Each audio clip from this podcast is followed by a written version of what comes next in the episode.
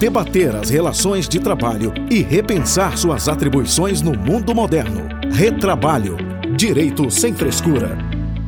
É, olá, olá, bom dia, boa tarde, boa noite, ouvinte do podcast Retrabalho. Eu sou Cássio Moro, ao meu lado Alberto Nemer e hoje vamos falar também com um convidado especial sobre sindicatos, direito sindical, o que aconteceu com os sindicatos, o que, que tem acontecido desde, as, desde a reforma, enfim. Nemer, apresente nosso, nosso, nosso convidado ilustre. Fala pessoal, hoje nós temos a oportunidade de debater e aprender com um grande advogado e professor Túlio Massoni. Tudo bem, Túlio? Ô pessoal, prazer estar aqui com, nesse podcast aí do Retrabalho com o Alberto e o, e o Dr. Cássio também. Prazer estar com vocês. É importante lembrar que nosso amigo Túlio hoje fala diretamente de São Paulo pelo celular, dando aí, dedicando o tempo aqui para o nosso podcast. Então, pessoal, apresentando melhor o Túlio, Túlio é um grande advogado trabalhista de São Paulo e também é professor. Além disso, ele é doutor e mestre pela USP e professor de especialização na PUC e na FGV. Cássio, podemos começar? Tá, vou começar com uma pergunta para o Túlio. Túlio, é... o doutor é, é você e não eu, então pode me dispensar o doutor para mim. Doutor Túlio, me conte uma coisa. A gente sabe, há décadas já especialistas, é, juristas vêm falando de uma reforma sindical, que, que, os sindicatos não têm dado a representatividade devida. E ao invés de se ter uma, uma reforma sindical com um debate democrático extenso, o que aconteceu na reforma trabalhista de 2017 foi, ao invés de reformar, cortar cortar a, a fonte de custeio é, obrigatória desses sindicatos, o que trouxe um transtorno muito grande para eles e obriga eles a se readequarem. Eu lhes pergunto, eu te, eu te, pergunto, acha que esse caminho, uma reforma abrupta, cortando, cortando a, o custeio, ao invés de fazer uma reforma estrutural, tem a sua efetividade ou não? É, essa é uma pergunta muito, muito polêmica, né? Porque uma das grandes críticas que se faz à reforma trabalhista foi justamente a de dar um peso muito grande na a, a negociação coletiva, o negociado face ao legislado, sem que uh, tivesse sido precedida de uma reforma na estrutura sindical para que os sindicatos efetivamente sejam né, e se tornassem representativos, né? Uh, então eu acho que realmente deveria ter sido feita uma, previamente uma reforma sindical.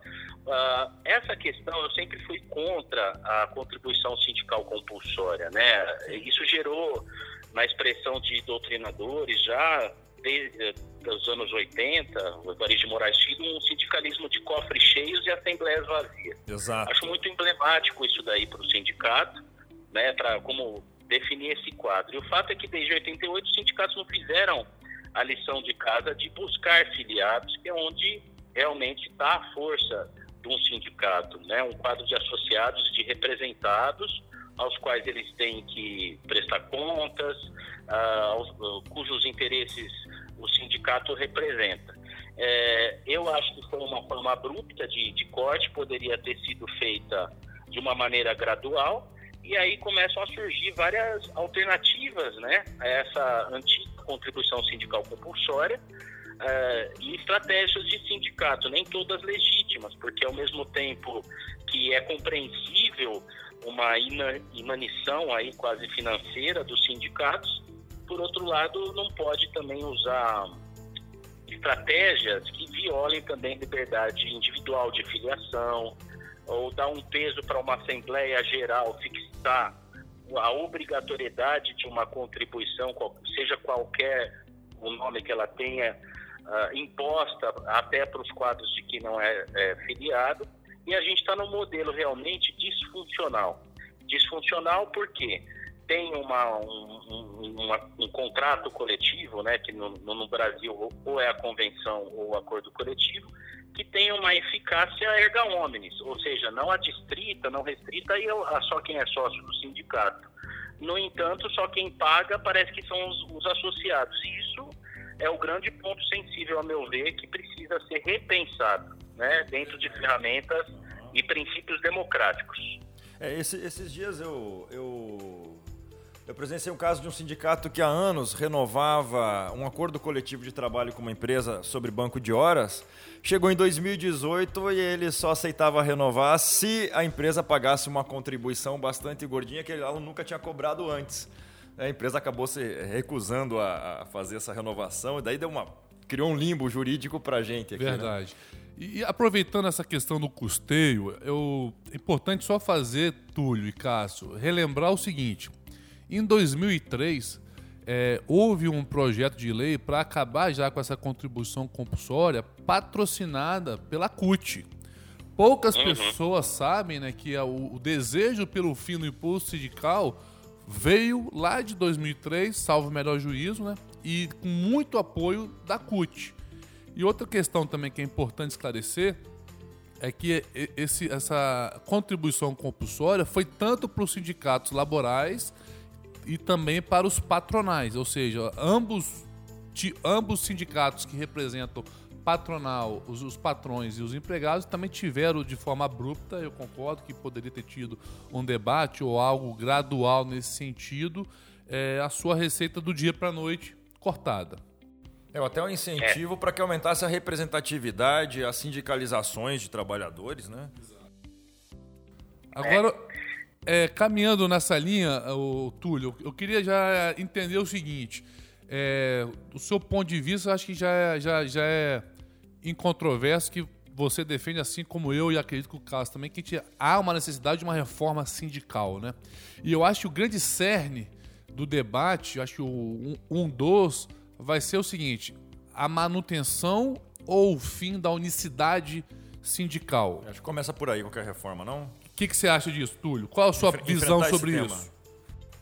É, eu, eu, eu sempre defendi no meu mestrado e doutorado, e, pessoalmente, politicamente, até a plena liberdade sindical, que é essa Convenção 87 da OIT. A, a Convenção 87, é bom que se diga, não é que ela é a favor da pluralidade, a Convenção 87 ela apenas garante a plena liberdade. Ou seja, pode ser que com a Convenção 87 surja um único sindicato representante por vontade dos próprios trabalhadores ou das próprias empresas, cada qual, né? Uhum. Na sua categoria profissional econômica. Mas pode ser que ao exercer essa liberdade se uh, emerja um contexto de mais de um sindicato na mesma esfera de representação. Aí estamos tendo uma situação de pluralidade. Então tem que ficar claro que a Convenção 87 ela não prega pluralidade e que a pluralidade vai ser um sinônimo de pulverização do sindicato. Eu acho muito o contrário.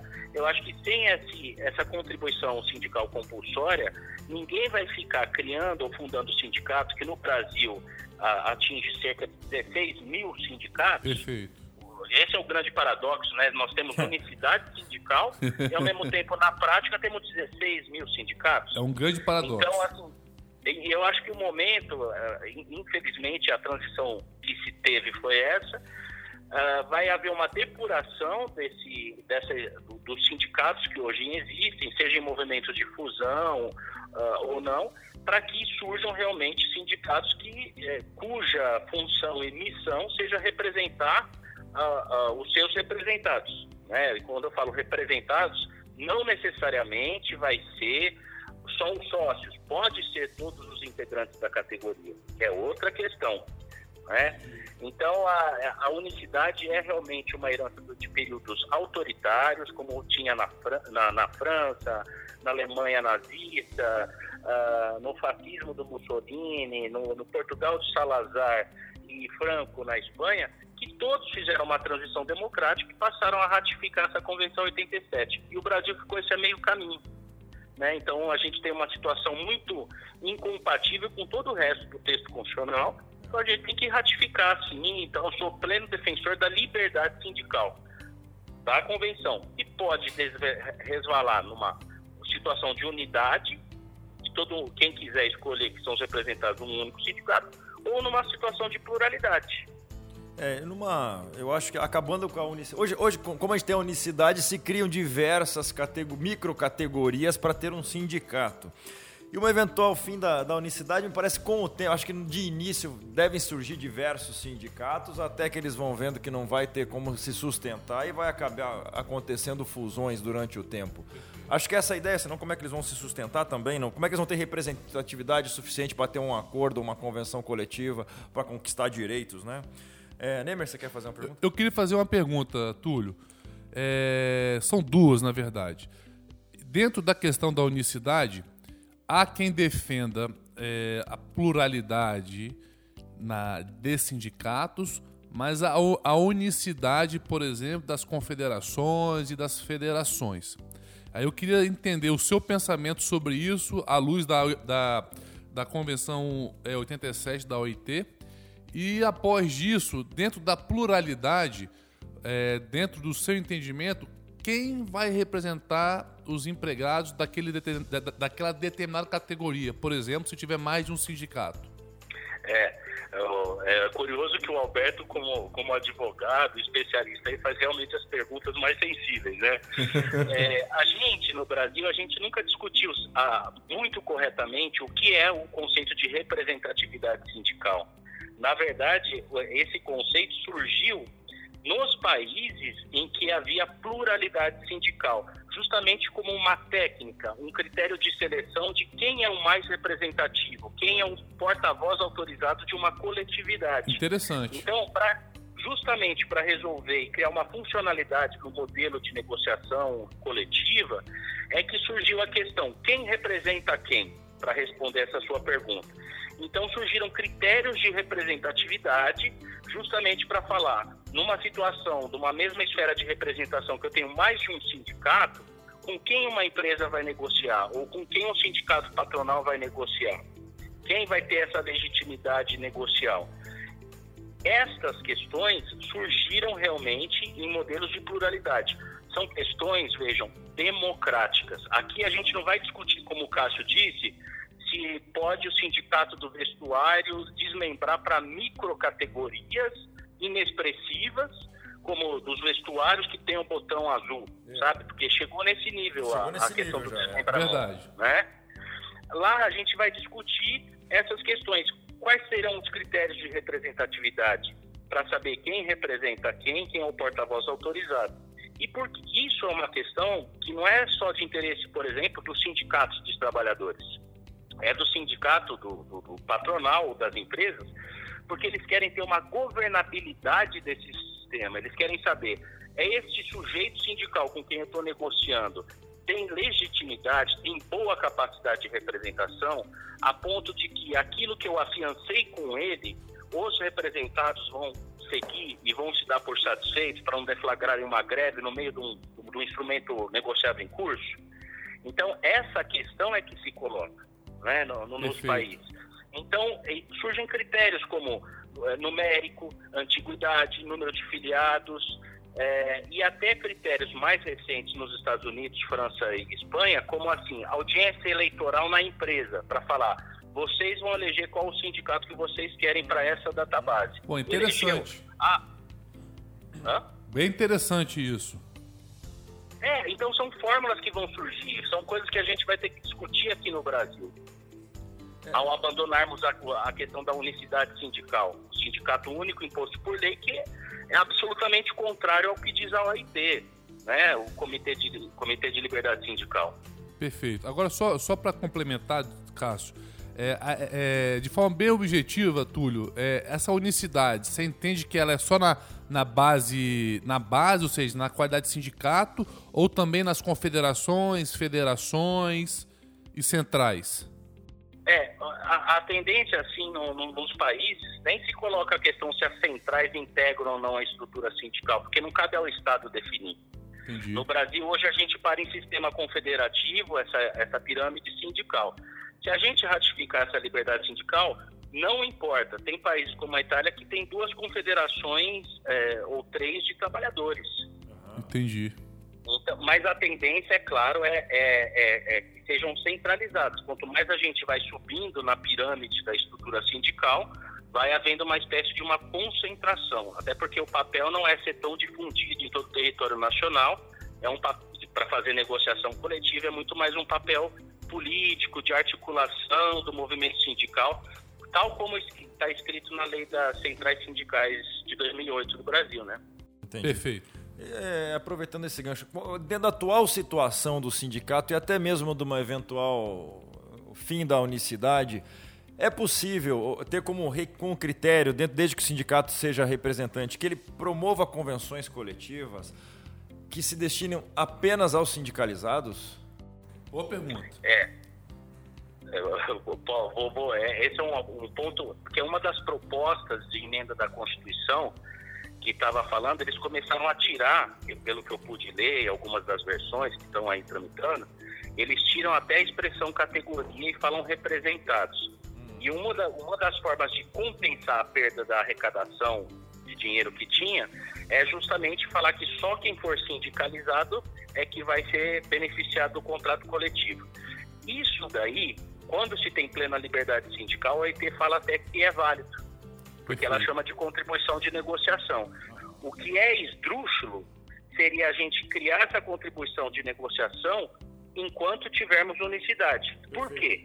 Porque aí a gente, é, se a gente colocar essa condicionante para o trabalhador, falando você só vai beneficiar da PLR ou do TIPS ou do reajuste se você pagar ou se você se filiar, aí nós estamos violando uma importante dimensão da liberdade sindical que está no artigo 2 da Convenção 87, que é a liberdade individual de filiação. Uhum. Pela via reflexa, estaremos violando essa liberdade de filiação de cada trabalhador de escolher se quer ou não se filiar ao sindicato. Eu tenho uma, uma, uma dúvida, Túlio e Cássio, que é realmente até para dar uma esquentada no debate.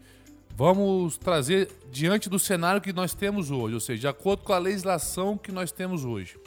É, o que o Túlio disse, eu concordo plenamente quando se trata de pluralidade. Mas hoje, como a gente tem a unicidade, é, o sindicato, independentemente de filiado ou associado ou sindicalizado, ele tem uma representação erga omnes.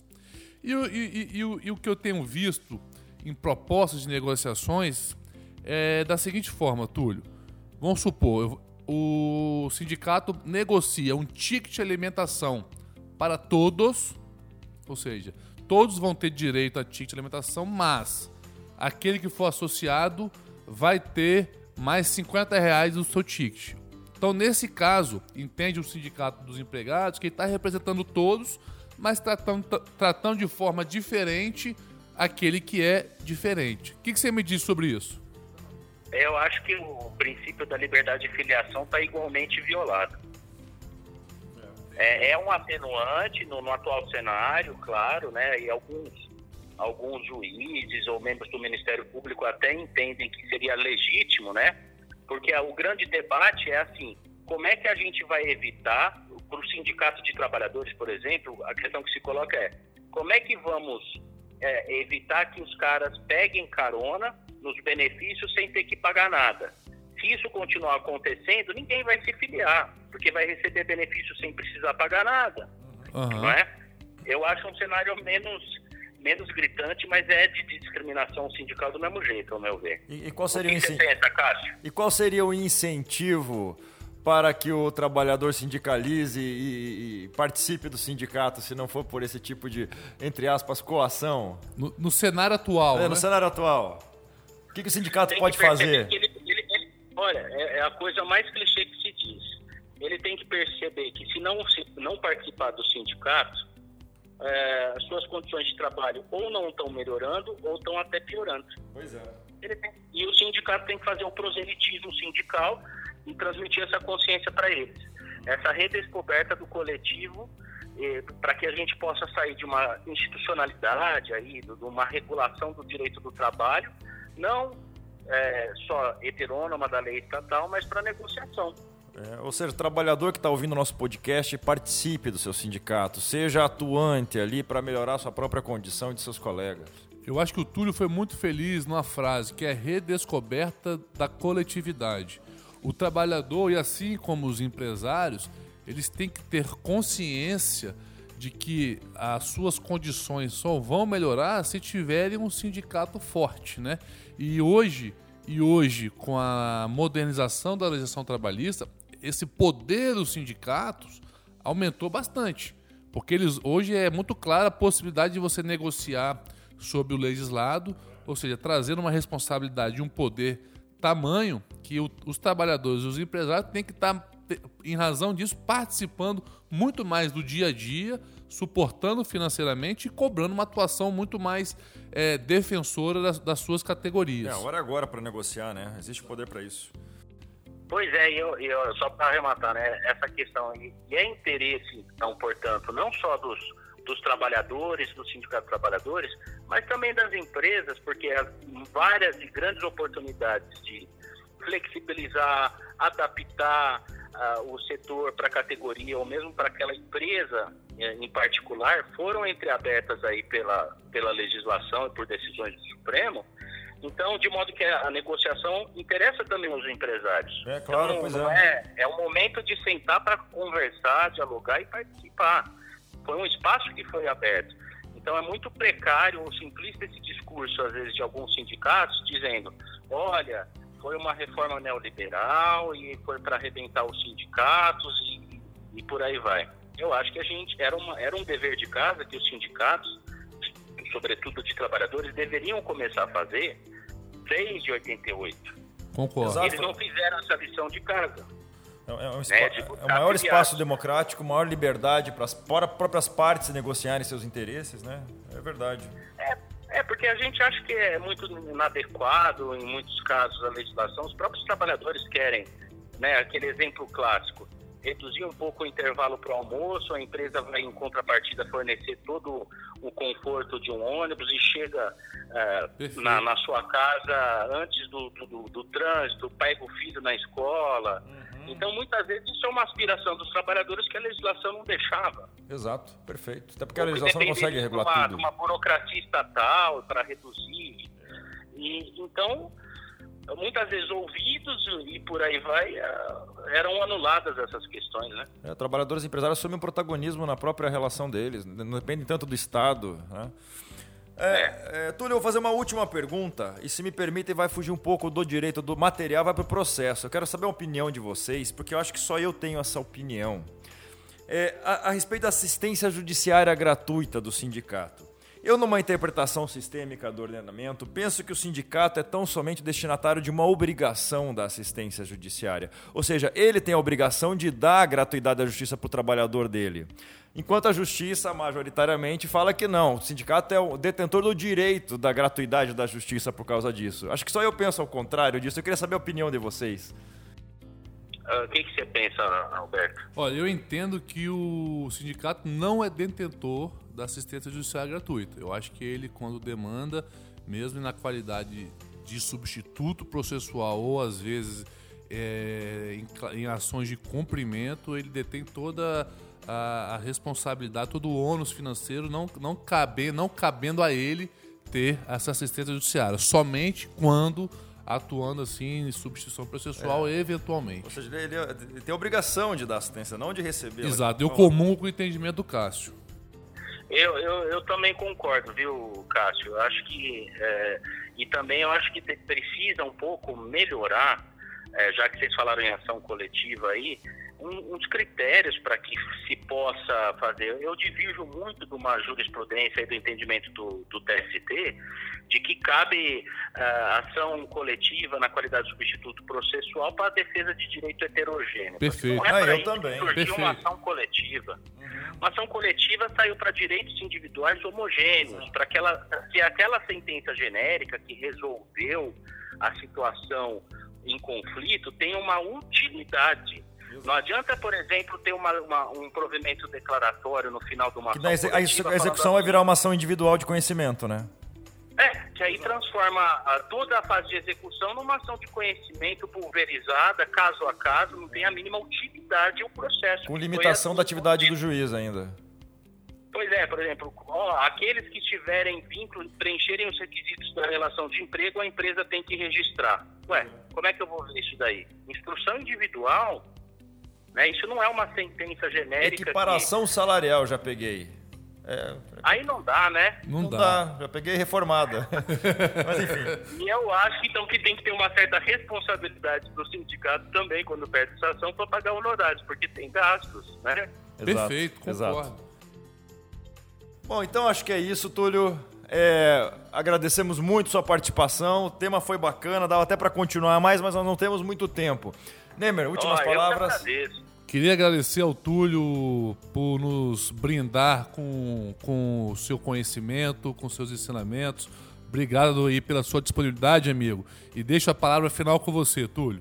Então, foi um prazer participar aí do programa de vocês, aí, Trabalho, que realmente identifica as questões sensíveis com muita neutralidade técnica e coloca os problemas dos advogados, da, da Justiça do Trabalho, do juiz, enfim. E obrigado pelo convite e, e é um prazer conhecer o Cássio e, e a interlocução com o Alberto. Obrigado, Túlio. Obrigado mesmo. É, agradeço aos ouvintes. É, pela, pela paciência e pela audiência. Siga, nos sigam, ouçam no no, o podcast nas diversas plataformas, Spotify, Apple Podcast e também no Deezer. Fiquem à vontade, toda semana, toda terça, um episódio novo. Mandem suas críticas, suas dúvidas, suas perguntas. E é isso aí. Muito, muito bom dia, boa tarde, boa noite para você e até mais. Valeu, pessoal. Até mais. Tchau. Debater as relações de trabalho e repensar suas atribuições no mundo moderno. Retrabalho. Direito sem frescura.